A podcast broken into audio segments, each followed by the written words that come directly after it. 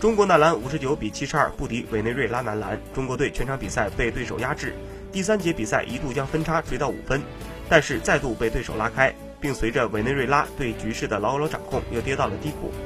第四节比赛，随着比赛时间的流逝，全场球迷开始高呼“李楠下课”，发泄心中的不满。当第四节比赛还剩七点八秒时，全场一万八千名球迷高呼“李楠下课”的声音简直是震耳欲聋。这是对中国男篮成绩不满的一种发泄，也像是中国球迷在绝望中的一声呐喊。在收到如此好消息的情况下，在主场只取得一胜两负的战绩，中国队的成绩确实有些难看。